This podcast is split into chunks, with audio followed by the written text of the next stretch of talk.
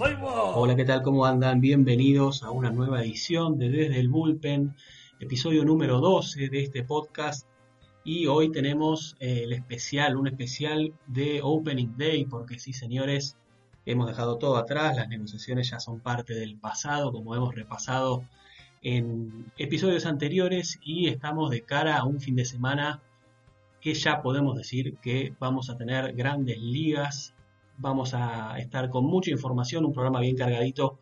Voy a presentar a mi compañero, yo soy Agustín Díaz y saludo a Diego BKCC. Diego, ¿cómo estás? Hola, muy bien y como vos decís, llegó la semana del Opening Day, el jueves y el viernes con la mayoría de los partidos ya están en el horizonte y se, se sienten las ganas. Personalmente tengo muchísimas expectativas por, por lo que se va a ver, así que eh, con todo para, para, este especial, como bien dijiste, eh, sobre el comienzo de la temporada 2020 de Grandes Ligas. Se hizo desear, se hizo desear mucho, ya dejamos lo, lo, lo, peor atrás y ahora nos queda lo mejor. En estos días ya estuvimos viendo algunos juegos de, exhibición. Recién hasta hace un ratito estuve viendo a, los Yankees que, que, recibían a los Phillies de, de Girardi y, bueno, ya los bates van, van alineándose un poco, van, van tomando el ritmo, mejor dicho, al picheo y estamos muy ansiosos de, ver esto que, tenemos adelante, una temporada muy, muy atípica, una temporada corta de 60 juegos, vamos a estar repasando algunas de las cosas más importantes para que no se nos escapen. Y vamos a comenzar, Diego, si te parece, eh, para ir metiéndonos ya en tema con algunas, algunas eh, cortitas o algunas noticias breves que tenemos que tener en cuenta para eh, empezar ya a, pensar en esta temporada. Y la primera que quería comentar acá, que, ya habíamos hablado antes, eh, que volvió Freddy Freeman, el primera base estrella de los Atlanta Breaks, había sido marginado, había sido en cuarentenado, por así decirlo, porque había dado positivo de, COVID. Eh, la pasó mal, Freeman habló en estos días, hará dos días como mucho, tres, habló con la prensa, obviamente porque su testimonio interesaba, porque es una superestrella eh, que, contrajo el virus y dijo que llegó a, en la peor noche que pasó, llegó a tener 40 grados de fiebre, que se asustó bastante, él y, su familia, y de, la frase fuerte que dejó su charla con, los periodistas en Estados Unidos fue que esa noche, que la de los 40 grados, eh, tuvo, rezó, rezó un rato, rezó un poco por, porque estaba muy preocupado y dijo que pedí que no me llevasen porque no estoy listo todavía, así que una, una frase, eh, una sentencia fuerte. Eh, por suerte recibió su segunda prueba negativa. Como sabemos que los jugadores cuando, cuando dan positivo tienen que, pasar unos días en cuarentena y luego se les hacen más tests. Cuando hacen dos negativos, ahí se pueden reincorporar recién a sus equipos eh, Freeman lo hizo esta semana que, estamos transcurriendo ahora. Por suerte para él, para su familia y, también para su equipo. Y ya se entrena, eh, se entrena con normalidad. No estoy seguro si va a llegar al Opening Day porque, bueno, perdió muchos días de, entrenamiento con sus compañeros, pero que va a estar eh, al pie del cañón seguro. una buena noticia para una estrella que, había, nos había preocupado. Sí, Agus, creo que es para valorar el, el testimonio de Freddy Freeman y, también para concientizar eh, por ahí a los más escépticos, si es que todavía lo quedan, tal vez en la sociedad americana o, una parte de la sociedad eh, no toma tan en serio al virus, eh, no, no, usa el tapaboca como, como dice la Organización Mundial de la Salud y creo que el testimonio de estas estrellas que uno los ve allá arriba, que parecen inmortales, intocables por, por su físico, por, todo lo que dan y por cómo son, creo que es para, para resaltar y sobre todo, como, como dije antes, para concientizar. Y bueno, en lo deportivo, Agus, creo que eh, Atlanta recupera a su figura, a su jugador franquicia y, a su eh, principal arma a la ofensiva, más allá que está Ronald Acuña, pero creo que el bate de Freddy Freeman en la tercera o cuarta ubicación en la line de bateo es fundamental para los Bravos y que, como dijiste vos, eh, me parece que no va a llegar para, eh, para el Opening Day, quizás lo tengamos la semana que viene, pero eh, es para destacar y mm, recuerdo que lo charlábamos fuera de micrófonos con Rainer Nedaus. Eh, creo que de todo lo malo de tener COVID para un jugador de béisbol, lo más destacable es que haya sido antes del comienzo de la temporada regular, porque es, por así decirlo, más fácil de recuperarse que si da positivo, ojalá que nadie sea el caso, durante la temporada, porque eso ya lleva mucha recuperación. Así que eh, muy bien por, por Freeman y, los Bravos de Atlanta, Agus. Eh, siguiendo con, las noticias, algo que está eh, muy, muy en boca de todos es el tema, te cuento, de Toronto y su impedimento por el gobierno federal de Canadá de hacer las veces de local en su estadio. Por ahora se están manejando varias sedes. Como siempre, primero tiraron el nombre de su complejo eh, de sprint training en Dune, Florida, pero prácticamente lo descartaron al instante por, porque el estado de la Florida es uno de los estados eh, que tiene eh, más casos positivos de coronavirus. También se puso sobre la mesa el, estadio de los Buffalo Bisons, su filial de AAA, pero aparentemente por quejas de los jugadores que querían instalaciones de grandes ligas, que se quejaban que los clubhouse tal vez no eran lo grande como ellos estaban acostumbrados, también pusieron sobre la mesa que quizás la iluminación no era acorde, eh, descartaron eh, esta ubicación. Y ahora se está hablando que podrían compartir el PNC Park con los Piratas de Pittsburgh. También se habló que podrían hacer lo mismo con eh, el equipo de los Reyes de Tampa y el Tropicana Phil, así que eh, los Blue Jays, eh, estamos a tres días del, comienzo de la temporada, no saben dónde van a jugar y con muchas certezas que no será el mismo estadio en todas sus presentaciones como local. Sí, parece ser que está todo bastante encaminado con, con esto que mencionabas de compartir el PNC Park con los Pirates. Habló el presidente de, de Pittsburgh, Travis Williams, y se mostró bastante abierto a la idea y predispuesto a ayudar a, Toronto, que, que, tuvo este revés por justamente esto, que, su gobierno local, eh, sabemos todos los equipos, el resto de los equipos están en Estados Unidos y es lógico que, el equipo o que el gobierno de, Toronto o de Canadá eh, no quiera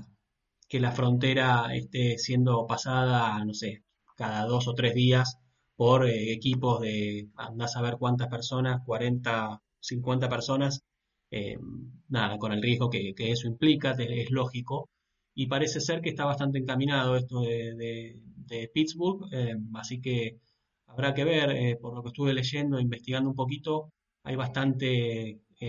relación entre, los altos mandos ejecutivos. No me acuerdo si había leído que el GM de alguno de los dos equipos había trabajado para, o sea, el GM de Toronto creo que había trabajado para Pittsburgh o al revés o algo así. Así que parece que, la buena onda viene, viene de ese lado. Y habrá que ver, porque los de Canadá, como bien decías, estamos ya a días, a horas de, arrancar y, este tema los, los tiene en vilo. Lo que había leído también es que em, el problema con, con, el clubhouse de uno de los estadios de ligas menores, más allá del tamaño, era de que no se podía llegar a respetar este distanciamiento social que están pregonando. Así que nada, si, si viene por ese lado, seguramente, seguramente encontrarán una alternativa eh, que por ahora parece ser esta de, los Pirates. Eh, pasando de página, otra, otra noticia viene de la mano de Yaciel Puig, el jardinero que sabíamos que había firmado con, con Atlanta en los últimos días, pero dio positivo de, COVID y eh, dio marcha atrás entonces ese trato que, había alcanzado con los Braves, porque bueno, justamente estaba el tema del examen físico pendiente, por lo tanto, eh, Puig, que el año pasado tuvo, tuvo un tiempo de, juego en, Cincinnati y en Cleveland, eh, es agente libre de nuevo, eh, lo último que se sabe es que está, está haciendo la cuarentena y eh, cuando llegue el momento eh, lo tejerán de nuevo. Y nada, como pasa con todos los jugadores, cuando dé dos negativos, ahí se podrá reincorporar algún entrenamiento, no sé a cuál, porque sabemos que el, pacto que tenía con Atlanta quedó nulo, o sea, no, no es que se recupera y se reincorpora a Atlanta. Al menos eso es lo que circuló. Habrá que ver si cuando esto suceda, no sé si renegociarán, si, si lo firmará algún otro equipo. Pero bueno, Puig está por ahora en cuarentena. Una pena, Agus, porque parecía que eh, era el matrimonio perfecto, por así decirlo, para Puig, que es un agente libre que, demoró en firmar, que no consiguió equipo, y por Atlanta porque eh, Nick Markakis, su jardinero derecho titular, decidió salirse de la temporada eh, por problemas personales y obviamente por el tema del COVID. parecía, como dicen los americanos, que Puig iba a ser el perfect fit para para el jardín derecho de Atlanta y que iba a tener una oportunidad de mostrarse y de estar en un equipo ganador, pero todo se vino abajo, creo que en menos de 24 horas cuando le hicieron las pruebas físicas y, salió el positivo, pero eh, me parece que si el cubano se recupera eh, puede ser eh, un arma muy interesante para algún equipo que necesite una manito con su bate y su buen guante en los jardines en el tramo final de la temporada. Para cerrar estas cortitas, las grandes ligas va a doblar la cantidad de cámaras disponibles en los estadios para las repeticiones. Para los árbitros van a pasar de 12 a 24, una cantidad eh, bastante interesante. Y también van a implementar un nuevo sistema de rastreo para el tema de las bolas y strike y seguir la trayectoria de, la bola. Así que algo muy interesante, muy innovado para, esta temporada acotada, rara. Y como vos bien dijiste, con los estadios vacíos que, va a ser algo muy raro y, y para acostumbrarse. Estadios vacíos que, según lo que estuvimos viendo y la información que circuló, están empleando sonidos del juego MLB de Show, que bueno, es el juego oficial eh, de grandes ligas, y están empleando, usando sonidos, es medio raro al principio, yo que estuve viendo en estos días partidos, uno se termina acostumbrando, eh, y no está mal, dicen los jugadores que al principio también para ellos eh, era bastante, bastante incómodo, porque se escucha todo básicamente, pero que eh, nada, ese ruido, como le dicen, ruido blanco, ruido de, fondo que los ayuda capaz a, mantenerse en foco, enfocados, eh, nada, para, para, mencionar eso. También otra cosa referida a esto que decías de las cámaras, también han informado hoy que los retos de los, de los managers cuando, cuando quieren retar alguna decisión arbitral eh, se van a ver reducidos a, eh, la, o sea, la decisión, mejor dicho, me corrijo, la decisión de si desafían una jugada o no va a empezar a ser de 20 segundos cuando era antes de 30 segundos, así que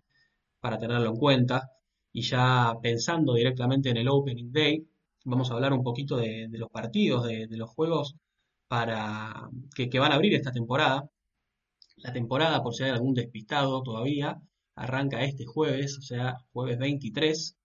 eh, con el Washington Nationals recibiendo a los New York Yankees. Los, Nationals, obviamente, el último campeón, estarán haciendo alguna especie de ceremonia abreviada, obviamente no, no como se suele hacer eh, con, la gente o con los anillos o, con los jugadores, algo van a hacer, pero eh, más, más light. Y van a estar recibiendo a, los Yankees que llegan con Garrett Cole en la lomita para enfrentar a Scherzer Em, el partido arrancará a las 8 de la noche de Argentina y eh, una que circuló hoy es que el doctor Anthony Fauci, miembro del comité de la Casa Blanca que trabaja para detener el coronavirus, una de las caras también más conocidas de la lucha de Estados Unidos contra la pandemia, el doctor Fauci va a lanzar el primer picheo. Em, leía por ahí que es hincha fanático de los Nationals y que muchas veces utiliza barbijos eh, con, el escudo del equipo, así que lo van a tener ahí en medio de la lucha como algo, como algo simbólico, ¿no, Diego? Con esta temporada que tuvo tantas dudas al principio, luchando contra la pandemia. Nada, un buen reconocimiento, me imagino, eh, a, este doctor que está, está encabezando a esta lucha de Estados Unidos y del mundo, obviamente de Estados Unidos, eh, porque es donde pasa grandes ligas, más allá de Canadá un, buen gesto. ¿Qué te parece? Sí, cuando vi la noticia pensé lo mismo que eh, lo merece. Fauci es la cara visible de la lucha de la Casa Blanca eh, contra el coronavirus y creo que eh, no va a haber una persona más indicada que él y creo que también esto tiene que ver con parte de la concientización. Yo me imaginaba, Agus, cuando leí esto, leo Fauci con alcohol en gel y todo eso, como para extremar las medidas de seguridad, no sé, como para aprovechar el prime time americano, no sé, cosas mías que pensaba cuando me enteré de la noticia, tal vez estoy divagando mucho, pero eh, me parece que es todo un mensaje que Grandes Ligas ponga a Fauci a tirar el primer lanzamiento de la temporada en Washington, eh, en un partido tan importante que, como dijiste vos, van a estar eh, los dos seises, creo que dos de los mejores lanzadores desde hace un par de años a esta parte. Y pegadito, por si fuese poco, pegadito al, al National Yankees, cuando termine, capaz que se, se, juntan un poquito los horarios, pero, pero nada muy terrible. A las 11 de la noche de Argentina, este de los este de Washington, Nueva York era a las 8, a las 11 nos vamos a la, a la costa oeste y vamos a tener una rivalidad de, las que están buenas para ver, los Dodgers recibiendo a San Francisco eh, Giants, así que también otro duelo de más interesante, eh, una doble cartelera para, para abrir esta temporada. Em, y ya el viernes 24, este viernes, arranca con todo, eh, obviamente todos los equipos que no jugaron el jueves,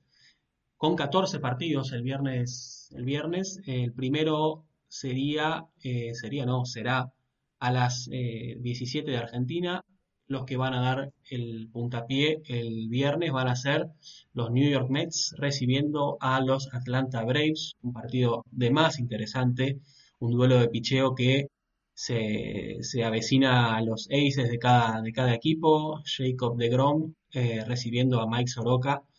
Y después, bueno, los 14 partidos no lo vamos a, a, repasar uno por uno porque son muchos, pero para destacar algunos, por ejemplo, va a ser la inauguración del nuevo estadio de Texas. Los Texas Rangers van a, van a tener su debut en su nueva casa, recibiendo a los Colorado Rockies otros duelos eh, interesantes, uno que cierra la jornada, los, eh, los Angels de Mike Trout van a visitar a Oakland en el Coliseo. ¿Cuál más? A ver, de los interesantes, viendo un poquito, Chicago, los Chicago White Sox, que son uno de, las, de los equipos que más, eh, más intriga, al menos a mí me, generan, porque tuvieron movimientos, porque, porque están tan activos, recibirán a los Minnesota Twins,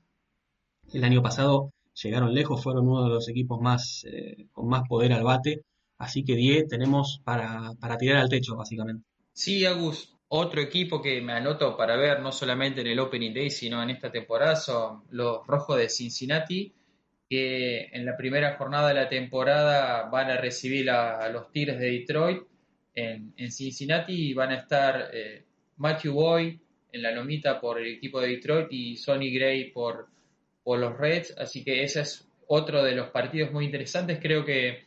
como dijiste vos, hay, hay para todos los gustos, en todos los horarios, a partir de las 5 de la tarde hasta las 11 de la noche. Eh, personalmente te cuento, Agus, que me pedí el día en el trabajo para disfrutar de este Open ah, Day, porque me iba a perder, me iba a perder varios partidos, así que fui calculando las cosas y la semana pasada les dije el viernes 24 chicos nos vemos. denme licencia. Nos vemos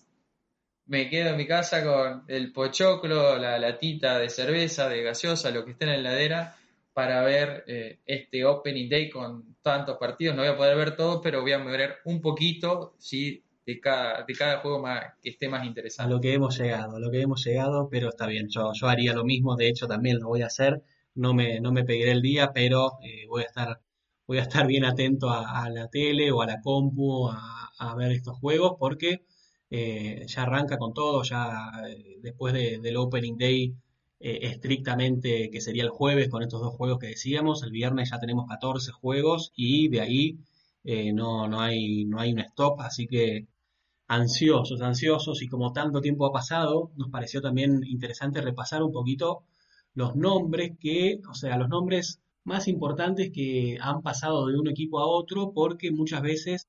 puede pasar que los, los, los, nuevos, los traspasos más resonantes sí los tenemos en mente porque justamente son, eh,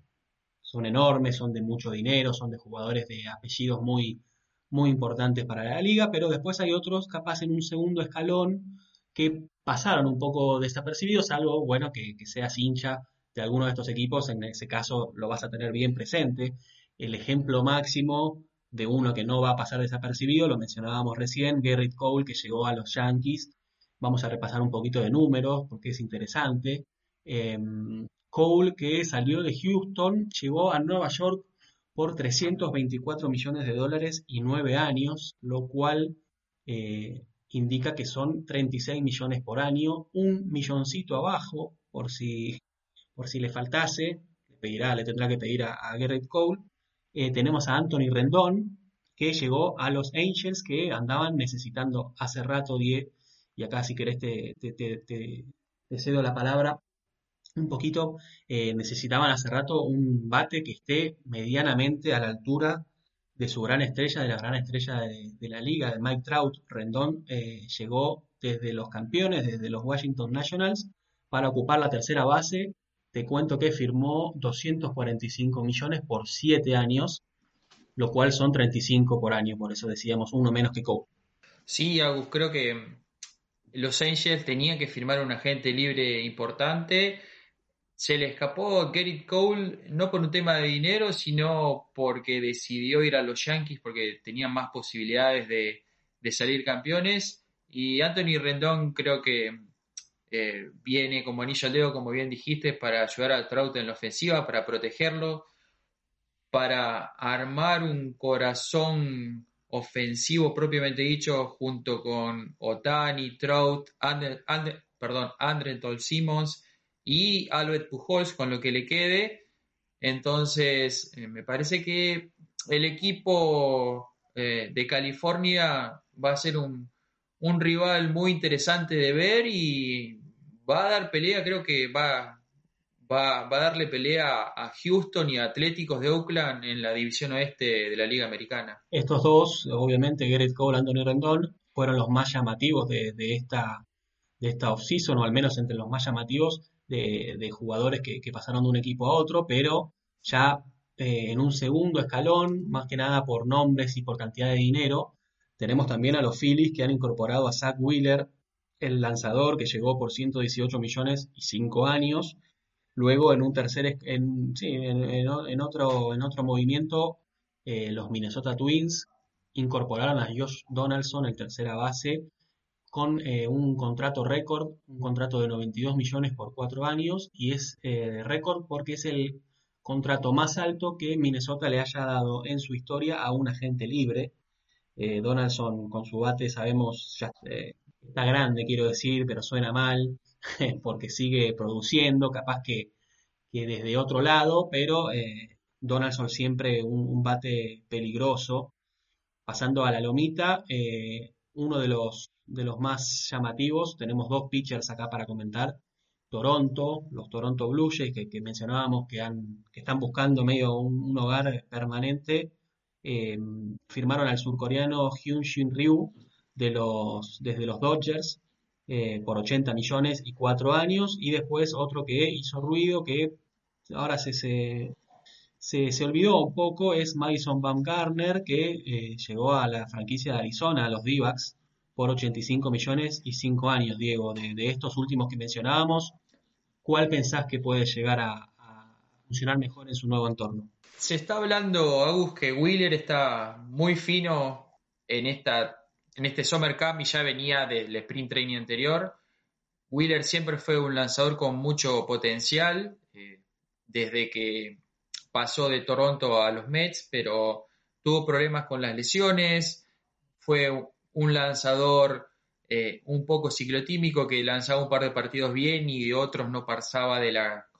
de la tercera o cuarta entrada que se cargaba con muchos lanzamientos. Eh, me parece que por lo que le pagaron a Wheeler, los Phillies vieron algo en él que,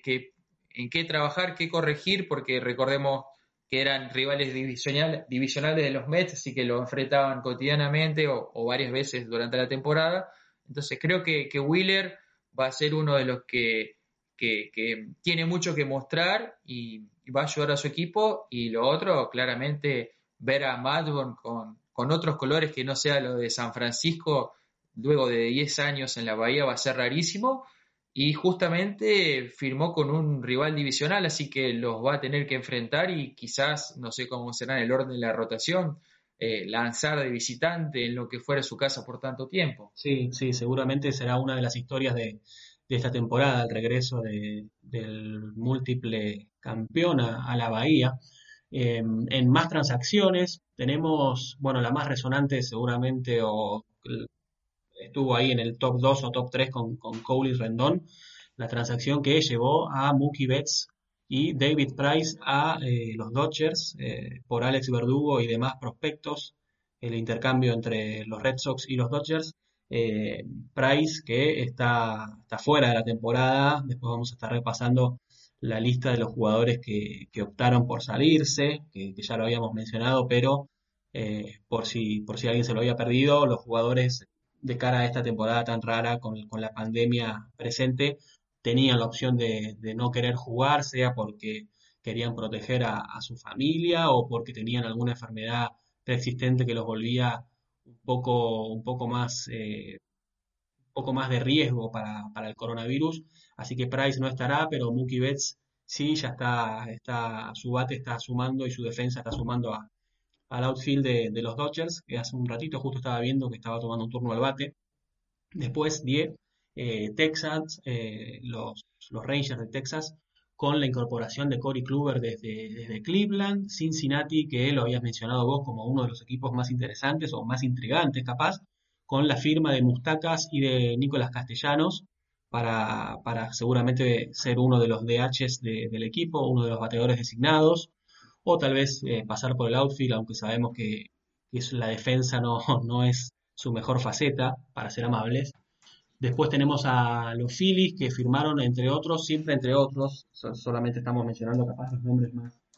más llamativos o los que más conoce la gente. Los Phillies, entre otros, han firmado al ex eh, shortstop de los Yankees, Didi Gregorius, eh, para sumarse al infield. Y los Mets, tus Mets, Die, que seguramente vos podrás hablar de ellos mejor que, yo, eh, entre otras incorporaciones, contamos los dos brazos, una desde el bullpen y otro desde, la rotación, seguramente, con Porcelo y Delin Betances, que, que ahora no me acuerdo si pasó por otro equipo después de los Yankees o si directamente pasa de los Yankees a los Mets. No, Agus eh, jugó seis años en los Yankees. Eh, el año pasado venía de una lesión en el brazo o en el hombro y se, sí, eso sí creo que se lesionó el tobillo o el tendón de Aquiles y era gente libre, así que mm, firmó con los Mets. Creo que si pueden recuperar eh, eh, su brazo y su forma, y por eso lo firmaron, porque esperan ver al Deli Betances de hace tres o cuatro años atrás, dominante e imbateable. En cuanto a Rick Porcello, creo que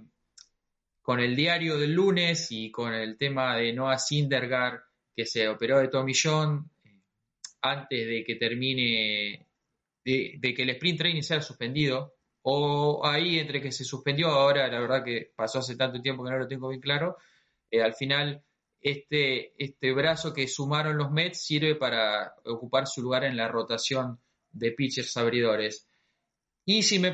me preguntaste de los Mets, eh, lo vi un poco el fin de semana contra los Yankees la verdad que están bastante duros comparado con Nueva York, con sus rivales de Nueva York, del Bronx.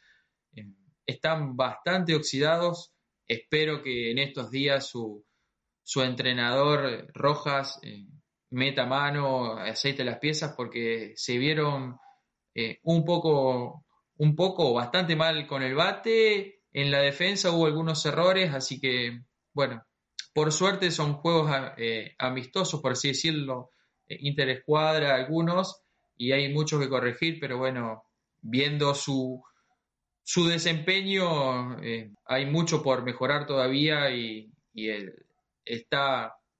a la vuelta, como bien dijimos, de, hoy, en un par de días, el Opening Day. Y déjame cerrar que para destacar de los Mets es que se confirmaría que Jacob de Grom va a ser el, el pitcher abridor porque la semana pasada estuvo con algunas molestias en su espalda, pero eh, diferentes estudios y pruebas eh, dijeron que no era más que una molestia, incluso hizo su sesión de bullpen, creo que el sábado o ayer domingo. Unos Mets aparte, dije que van a tener que cuidar sobre todo, más allá de que no, no van a, tener a, Thor para, para, esta temporada, a DeGrom lo van a tener que cuidar más que nunca porque enlazando con, el, con este tema, los Mets van a tener una de las, de las, uno de los fixtures, uno de los calendarios más complicados eh, con esto de la, realineación de, los equipos que van a jugar dentro siempre de su misma región. Los Mets, sabemos, están en el este de la Nacional, van a jugar, por lo tanto, con su división y con el este de la Americana, que tiene equipos complicados de la talla de los Yankees, de la talla de Tampa. Así que Mets, eh, es más, teníamos acá el dato, que van a jugar 29 de los 60 partidos contra equipos que llegaron a la postemporada del año pasado, o sea, prácticamente la mitad. Es un montón para un equipo que eh, le cuesta siempre encontrar su ritmo y que eh, más todavía si son ante rivales complicados. En las primeras dos semanas de la temporada que, que, va a empezar ahora, el porcentaje de victorias y derrotas de sus rivales es de más de 500, 571, y por si fuera poco, Die, van a cerrar los Mets la temporada regular con juegos frente a Atlanta, Tampa Bay Rays y los Washington Nationals, últimos campeones. Sí, la verdad que, como decís vos, esta alineación geográfica entre divisiones de, ambas ligas, hay varios equipos que ya vamos a ir repasando. Eh, les vino muy mal porque un calendario dificilísimo, y déjame agregar otro punto eh, negativo de los Mets, por así decirlo, para los Mets, es que en lugar de jugar cuatro partidos con sus vecinos Yankees de Interliga, por estar nomás en la misma ciudad, van a ser seis. Así que los Mets, mm, de, de ningún lugar que se los mire, tuvieron suerte en el calendario que les tocó para este 2020. Otro de los equipos del este que también la va a tener complicada porque además eh, es un equipo joven que se sabe que tiene, tiene talento, pero eh, capaz que todavía eh, no tan asentado a nivel grandes ligas son los Toronto Blue Jays, que aparte de, tener este inconveniente con, su estadio, que no van a poder hacer de local en Toronto,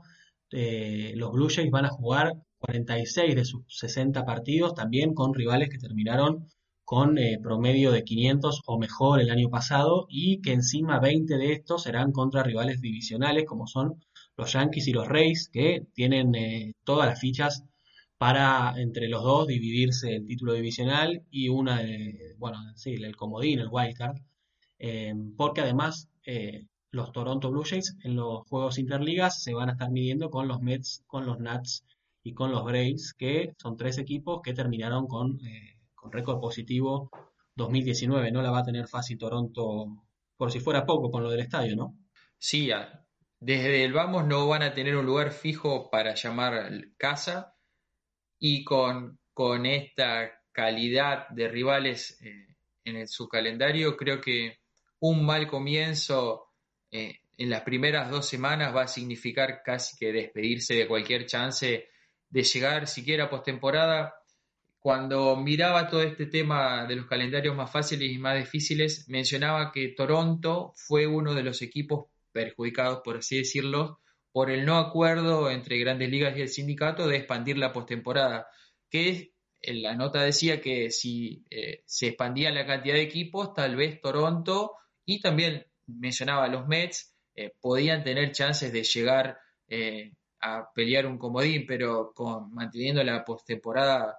habitual, tanto al equipo de Queens como al de Toronto, eh, se, le va, se le va a complicar mucho. Me parece que más a Toronto que a los Mets, porque como bien vos dijiste, es un equipo joven que está pensado en el futuro, pero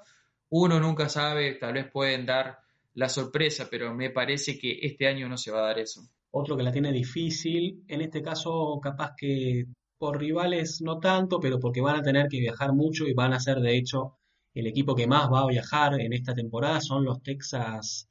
Rangers, que tendrán nuevo estadio para este año. Eh, son la franquicia que más va a viajar, con más de con casi 15.000 millas.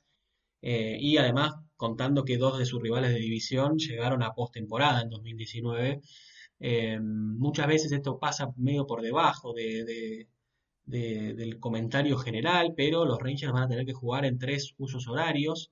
eh, con todo lo que eso implica, ¿no? Para los jugadores que salen de un lugar en un vuelo y llegan y están capaz que un par de horas adelante, un par de horas atrás, con las comidas, con los sueños, nada, un complicado. Eh, no es lo peor que les puede pasar, pero no dista, dista bastante de, ser ideal, Y si queremos pensar en la otra cara de la moneda, vamos a hablar también un poco de los calendarios más fáciles. Fáciles es una palabra mm, complicada para usar en, el deporte profesional,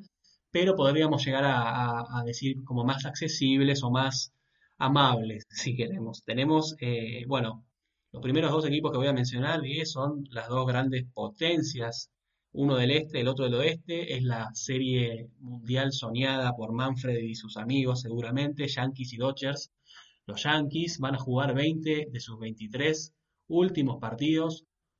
contra 10 Marlins, Orioles y Blue Jays. Si de esos 20 los Yankees no ganan, no sé. Entonces estoy, estoy, pensando, Si iba a decir 15, 18, 17 la verdad que los Marlins y los Orioles directamente eh, ni deberían ni deberían ser rival para, para, un, para un equipo B de los Yankees casi. Sí, cuando miraba la nota pensaba como si necesitarían una mano eh, con el calendario, con el terrible equipo que tienen los Yankees que firmaron, como dijiste vos, a Gary Cole, el pitcher mejor pago en la historia de Grandes Ligas, la terrible ofensiva. Además de todo esto, por la demora de la temporada por el coronavirus, recuperaron a Judge, a Giancarlo Stanton, y todavía me decís que sus últimos 20 de 23 van a jugar contra Marlins, eh, Orioles y Blue Jays, y decir, bueno, Delen, el banderín de la Liga Americana Este, ya el primer juego, porque es una cosa de loco. Difícil, son los beneficios de, de, enfrentar en este año a los de tu región. Eh, porque a los Orioles, bueno, los enfrentan todos los años, a los Blue también, pero los Marlins, nada, son casi que partidos ganados, aunque, aunque nunca está bien decir así. Del otro lado, en la otra costa, los Dodgers van a tener que, eh, mejor dicho, zafan este año de enfrentar a rivales de la central y del este de la nacional, como estaba en el calendario original, por esto de que juegan eh, solo oeste contra oeste en este caso. Y eh, los de Los Ángeles de los 43 partidos, perdón, jugarán, van a jugar 43 partidos con equipos de récord perdedor en 2019 y aparte 10 los Dodgers que para mí y para la opinión creo de, toda la prensa especializada, te pregunto a vos también, están mejor armados que nunca con, con Bets, eh, no sé, yo no le veo nunca un punto flojo la verdad, eh, la postemporada sigue siendo el gran, el gran, la gran piedra en el zapato de esta franquicia, pero están armados como para arrasar, ¿no? Sí, creo que siguen sumando talento con tres jugadores más valiosos como son Cody Bellinger, el reinante, Mookie Betts en 2018 de la Liga Americana y Clayton Kershaw, no recuerdo qué año, es Sayón eh, me parece que mm, este podría ser o debería ser el año como fue el anterior y como fue el anterior, pero me parece que eh, las esperanzas están puestas eh, en el equipo que juega de local en Chávez Rabín. Personalmente es un comentario personal. el problema de los Dodgers, lo vengo diciendo desde hace un par de años, no son los jugadores, sino es su manager. Me parece que Dave Roberts eh, le queda grande el puesto de manager para ese equipo, pero es una opinión personal mía, nada más. Eh, en mis predicciones los tengo como candidatos eh, a, llegar hasta muy lejos en la postemporada. Así que también otro equipo que con el talento que tienen no necesitaban esquivar dos balazos como son los equipos de la Liga Nacional Central y la Liga Nacional Este pero bueno, eh, como, estamos hablando, el calendario se, diagramó por eh, las distancias regionales y es lo que le tocó a los Dodgers y a todos los equipos. Así es, sí, mencionábamos a los Yankees en el este, a los Dodgers en el oeste y en, el, en la central, en la división central, la región central, como se le está diciendo este año, tenemos a un equipo fuerte que se ha reforzado, decíamos recién eh, lo de Donaldson, eh, los Twins, Minnesota Twins, pinta ser eh, uno de los más, si no es el más fuerte en el centro del país, porque además la central sabemos que tiene equipos fáciles, por así mencionarlos. Los Twins van a tener 20 partidos contra los Royals y los Tigers, dos equipos casi que en reconstrucción permanente. Los Tigers y los Royals el año pasado ganaron el 32% de sus juegos apenas. Eh, y es sin duda la, división más, más floja, la región más floja. Por lo tanto, los equipos que son fuertes, me pienso en los Twins, como pienso también en eh, capaz Chicago, eh, decía los White ¿no? Pueden ser los Caps también, Cincinnati, ahora vamos a estar entrando en detalles, pueden sacar provecho de esto. Y eh, dando vuelta a la página y, siguiendo, eh, vamos a hablar un poquito de las proyecciones para esta temporada. Tenemos las proyecciones de temporada regular de Pecota. Pecota es un producto, un, estaba leyendo antes de dónde había salido y sale de una página bastante conocida en el, en el béisbol en Estados Unidos, que es Baseball Prospectus. Estaba leyendo un poquito de la historia de cómo se, cómo se fue formando y es un algoritmo que trabaja con diferentes variables y que año a año eh, tiene sus, rankings o, va, va, va, haciendo predicciones en base a los equipos, a sus refuerzos, a cómo les fue el año pasado. Así que día te invito a, que vayamos a ver un poquito y repasar eh, división por división más o menos qué están tirando los, los números. Vamos a empezar por la americana, vamos a ir en el orden de este, central y oeste y a ver eh, si hay algunas sorpresas o no. Te, empiezo con, el este. Proyecta primero a los Yankees, no es sorpresa. Segundo a los Rays. Tercero a Boston. Cuarto a Toronto Blue Jays. Y quinto a los Orioles. Así que nada, según esto, los Yankees eh, estarían pasando directo a postemporada. Y eh, los Rays van a estar con, según esto, con el comodín. Porque, Die, te cuento que en la central eh,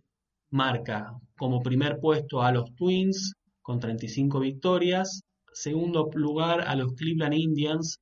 tercero a los Chicago White Sox, cuarto y quinto a los Tigers y a los Royals de Kansas City, que son los, dos más flojitos junto a los Orioles de esta, de esta conferencia, de este lado de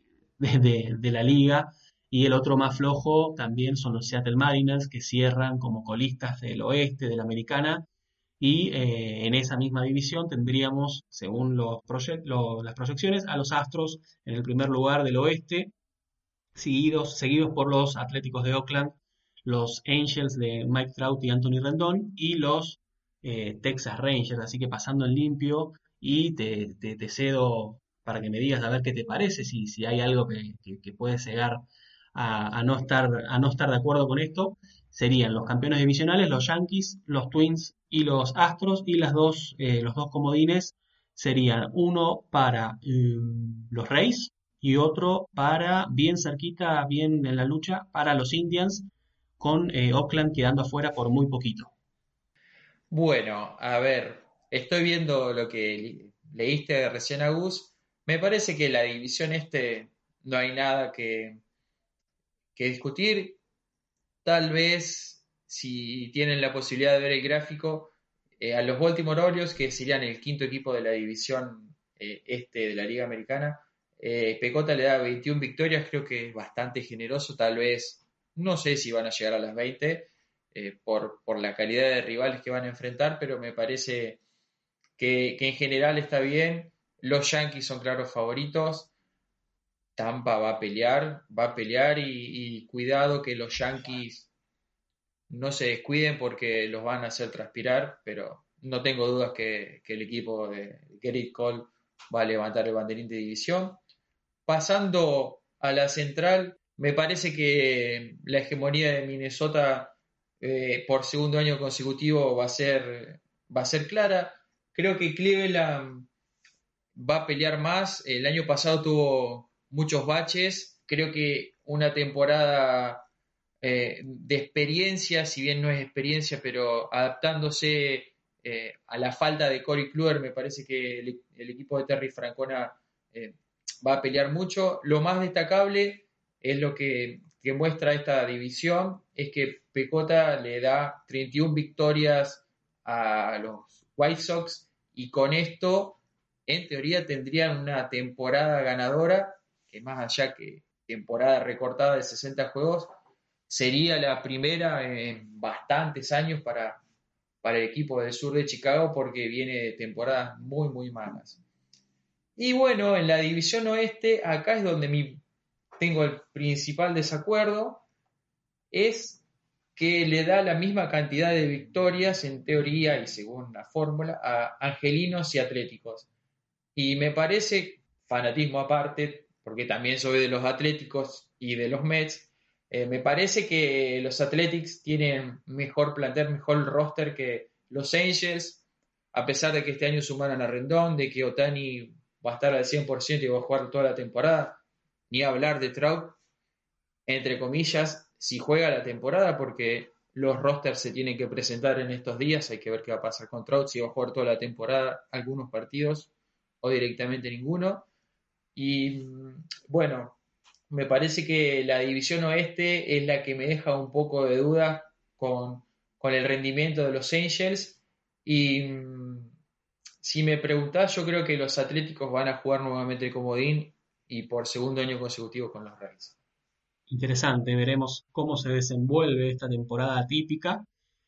Los Reyes para mí, eh, como decías, eh, le pueden dar pelea a los Yankees, depende de los Yankees eh, cómo, cómo, estén de salud, cómo estén de, de sí, de, profundidad tienen, pero eh, a veces cuando andan lastimados los Reyes pueden, eh, pueden sorprender. Aparte, tienen mucho, o sea, no tienen, son claramente entre los Yankees y los Reyes, los Reyes son claramente el que no tiene nada por perder, digamos, son los Yankees los que tienen que, que demostrar, son los Yankees los que firmaron a Cole no digo que, vayan a jugar con presión, porque son una de las franquicias más grandes de, Estados Unidos, pero eh, los Rays pueden, pueden pelear ahí, dar, pelea sin presión, que, es importante. Si vemos, el, si vemos la Nacional, 10, eh, el este, las proyecciones del este, tienen a los Nationals como, como primer puesto de, sí, del este, pero por muy poquita diferencia con tus New York Mets. En tercer lugar eh, terminarían los Braves, luego los Phillies y cerrando eh, los Marlins, que para sorpresa mía al menos no son, no están proyectados como el peor equipo de, la, de la Nacional. El peor equipo de la Nacional está en el oeste, que ahora, ahora lo diremos. En la central tienen a los Reds como, como primer puesto, Em, una de las franquicias más intrigantes, eh, sin lugar a dudas. En el segundo puesto, los Chicago Cubs, luego los Cardinals, los Brewers y cerrando los Pirates. Y en el oeste, obviamente, el proyectado primer puesto es para los Dodgers, que si se dan los números que, dice Pecota, tendrían el mejor récord de, de, grandes ligas con 38 victorias. Luego los Diamondbacks eh, de Arizona, los Padres, los Rockies y los Giants que con 25 serían los peores de, la Nacional, no así los peores de, toda la liga que serían los Orioles con 21 casi 22 victorias. Y si se da esto eh, pasarían a, los playoffs los Nationals, los Reds, los Dodgers y los dos comodines serían uno para tus Mets, 10, buena noticia, y otro para los eh, Chicago Cubs, quedando los D-backs en teoría, o según esto, a dos juegos, un poquito, un poquito menos, Carlos. Bueno, llegó el momento del análisis. Viendo la Nacional Este, me parece que lo de los Nats es claro que son favoritos porque son los actuales campeones y más allá de que se fue Rendón y algún que otro pelotero más, mantuvieron el núcleo, mantuvieron a, a Stephen Strasburg, que era agente libre y renovó, y está Max Scherzer, eh, tienen a Trea Turner, tienen a, Víctor Robles, a Soto, me parece que, es un núcleo muy interesante y ya sin el peso de... Recuerdo que era el peso de ganar una serie de postemporada, ahora no tienen ni siquiera ese peso ni de ser campeones, así que posiblemente veamos una muy buena versión de los Nats. El segundo puesto de los Mets y eh, el teórico comodín, la verdad que me sorprendió porque si bien esta división es la segunda más peleada de la Liga Nacional, me parece que los Bravos de Atlanta quizás tienen un poquito más de, eh, nivel que los Mets. Eh, nobleza obliga. me parece que los Bravos podrían estar segundos en la temporada regular y llegar a un comodín. Y luego eh, Phillies, Marlins, eh, Agus, vos decías de los Marlins, yo me anoté a los Marlins como un equipo divertido de ver o de intentar ver algún partido, por lo menos al principio de la temporada, porque es una franquicia que está en desarrollo, que está apostando al desarrollo de jugadores y que en dos o tres años va a dar que hablar. Firmaron un par de agentes libres de experiencia yo me anoté ver, tienen una, una rotación bastante razonable con Sandy Alcántara a la cabeza, que, el año pasado en general la rotación no lo hizo tan mal. Así que me parece que los Marlins, eh, cuidado que van a ser un rival, van a recibir muchas derrotas, pero van a pelear muchos partidos, me parece. Sí, los Marlins firmaron, eh, tenía justo acá que lo estaba viendo, el más resonante capaz, eh, no por nombre, sino por rendimiento, que, ha tenido buenos años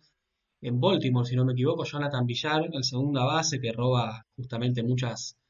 muchas bases eh, y que se dice que podría jugar en el center field con su velocidad. También llegó Corey Dickerson, también llegó eh, Cervelli, si no me equivoco. Así que sí, interesante. Y cuidado, Agus, con Jesús Aguilar, que si tiene una temporada como en 2018, que fue al Juego de las Estrellas, puede andar bien y Aguilar puede aprovechar muy bien el puesto de bateador designado del equipo porque por su corpulencia en primera base lo hacía bien, no desentonaba, pero siempre la defensa fue su punto débil y ahora solamente como bateador puede aprovechar de esa situación. Vamos con la central, Agus, que a priori me parece que es la división más peleada de todas este año, con, venimos diciendo a lo largo del episodio, unos rojos de Cincinnati interesantísimos que se armaron bien, se reforzaron,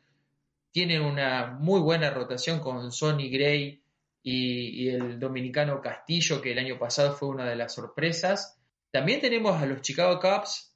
un equipo que está sin Joe Maddon por primera vez desde que rompió la maldición,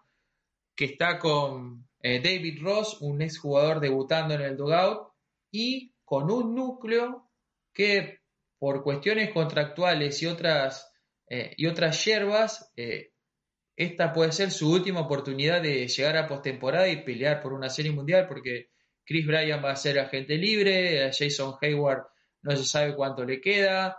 de contrato, tal vez lo cambien. Puede pasar lo mismo con Wilson Contreras, así que los Caps eh, van a tener mucho que demostrar y, van a dar pelea en esa división. También están eh, los eh, Cardinals de San Luis, que el año pasado llegaron hasta la serie divisional y estuvieron, no, perdón, hasta la final de la Liga Nacional. Perdieron con los Nacionales de Washington, estuvieron a, a una serie de estar en, en la Serie Mundial. También están los Milwaukee Brewers, que eh, tal vez no tienen el núcleo de jugadores que tenían antes porque se fue Yasmani Grandal y algún que otro jugador, pero recordemos que tienen a Christian Yelich, el MVP de hace dos años, que es un jugadorazo. Tienen a Keston Hura en segunda base, un núcleo de jugadores no tan conocidos pero interesantes. Así que el quinto equipo va a ser los Piratas de Pittsburgh, pero en general cuatro de cinco van a ser equipos que van a jugar para, para eh, más victorias que derrotas y Pecota claramente eh, marca que los cuatro de los cuatro los Brewers son el que en teoría terminaría con 500 de porcentaje igualado en 30 en, victorias y, y descalabros. Y Agus, Queda por repasar la eh, Nacional Oeste. Acá no hay mucho que decir. Creo que Los Ángeles ya perdí la cuenta qué banderín consecutivo, octavo, Creo que noveno, va por el noveno. Sí, sí, va por el noveno. Nuevamente, es un trámite ya para la, franquicia quedarse con ese banderín y mm, va a tener que prepararse para postemporada. Lo, lo que es muy interesante es que hay dos equipos que van a empezar a pelearle, los, los D-backs de, de Ran Arnedo, como él mismo lo contó, que se reforzaron con Madborn, que Robbie Ray estaba bien. Tienen a Ketel Marte, que el año pasado estuvo segundo o tercero en la votación al MVP. Tienen al primera base, que ahora no recuerdo el nombre, que mencionó Rana, que el año pasado anduvo muy bien y después se desinfló un poquito. Christian Walker. Walker, Christian Walker, exactamente. Que el año pasado arrancó bien la temporada y después se desinfló un poquito. Creo que, Arizona es un equipo bastante parejito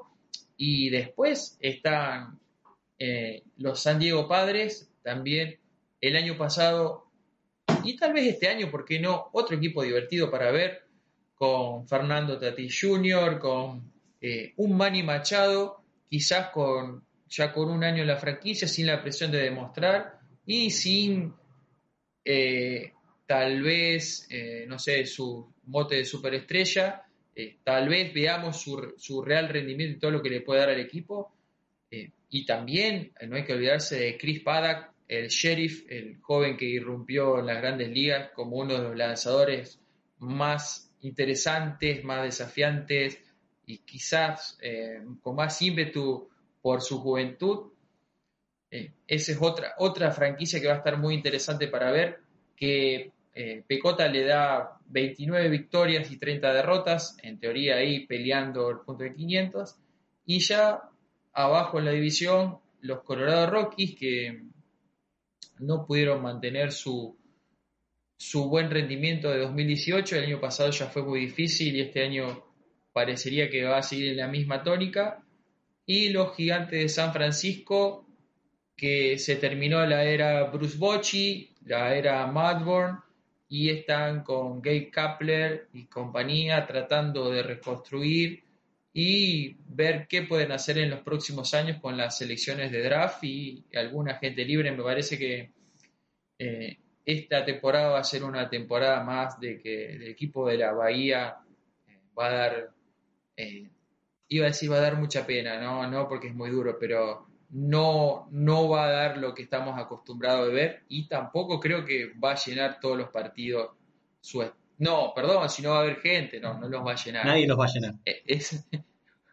nadie los va a llenar porque el equipo de, los Giants tenía un récord de no sé cuántos partidos consecutivos con todos los boletos vendidos que se cayó el año pasado cuando el equipo empezó a andar mal, claro. Claro, claro. Así que este es el, el resumen de más o menos lo que me parece que qué va a pasar en, las divisiones de...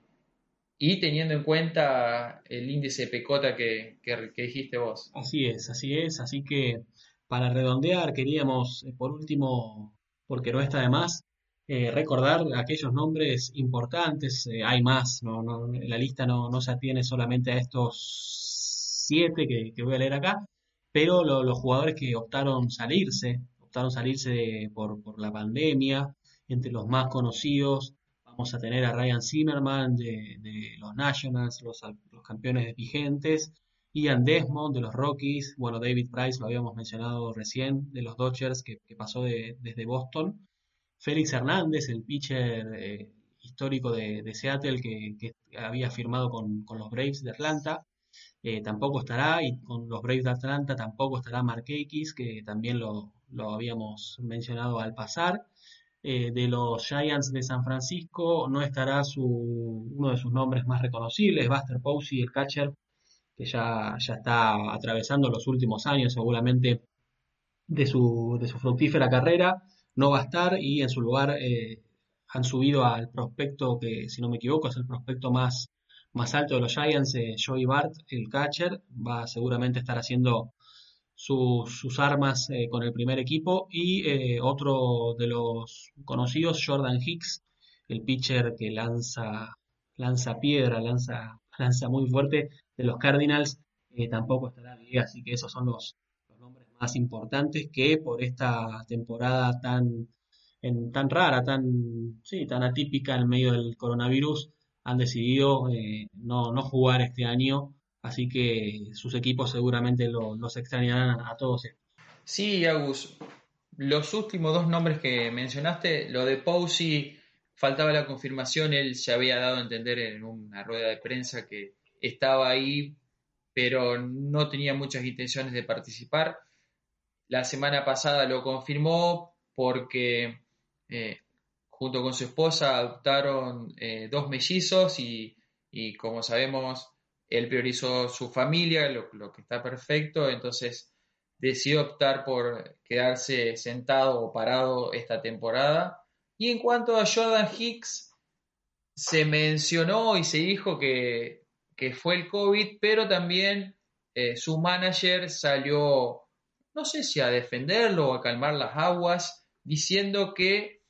eh, él había tenido una recaída en la recuperación de la operación John que había tenido la temporada 2018, creo, o fin, sí, en 2018, principio de 2019. Entonces, eh, entre el COVID y que no se había recuperado bien, entre el jugador y la dirigencia habían llegado a un acuerdo mutuo de que era mejor parar la pelota, recuperarse bien y encarar de la mejor manera la temporada que viene en 2021 al 100%. Muy bien, así que hemos hecho un repaso bastante completo, si, si, me preguntan a mí. Eh, Die, el, placer de, haberte acompañado otra vez acá en otro desde el bullpen y el placer de decir que ya tenemos béisbol a la vuelta de la esquina, como, como repasamos el jueves con el Opening Day y ya el viernes arranca la maratón que eh, va a ser más corta que nunca, en 60 juegos. Eh, cuando nos reencontremos 10 ya vamos a estar hablando de eh, cómo fue el primer, los primeros juegos, el primer fin de semana. Así que nada más que, que alegría de haber dejado atrás ya las negociaciones, las dudas, en un momento que, que parecía que cuando ya los equipos habían retomado este Summer Camp, con los primeros días, los primeros casos de, positivos, de casos positivos, parecía que todo estaba medio tembloroso, que parecía que, se iba a dar una marcha atrás. Por suerte no ha pasado, los casos positivos han sido súper eh, mínimos. Eh, la verdad, ahora los números no los tengo enfrente, pero son, fueron bastante pocos. Así que bien, nos encontraremos la próxima ya para hablar de béisbol. Nada mejor que, que hacerlo acá. Tenemos béisbol de grandes ligas, impresionante esta previa que hemos metido. Así que nos despedimos hasta la próxima, 10. Será hasta los próximos días. Hasta la próxima, Agus. Y bien, como dijiste, ya para hablar de los primeros resultados, tal vez los primeros equipos que entran en la alarma y se pueden complicar.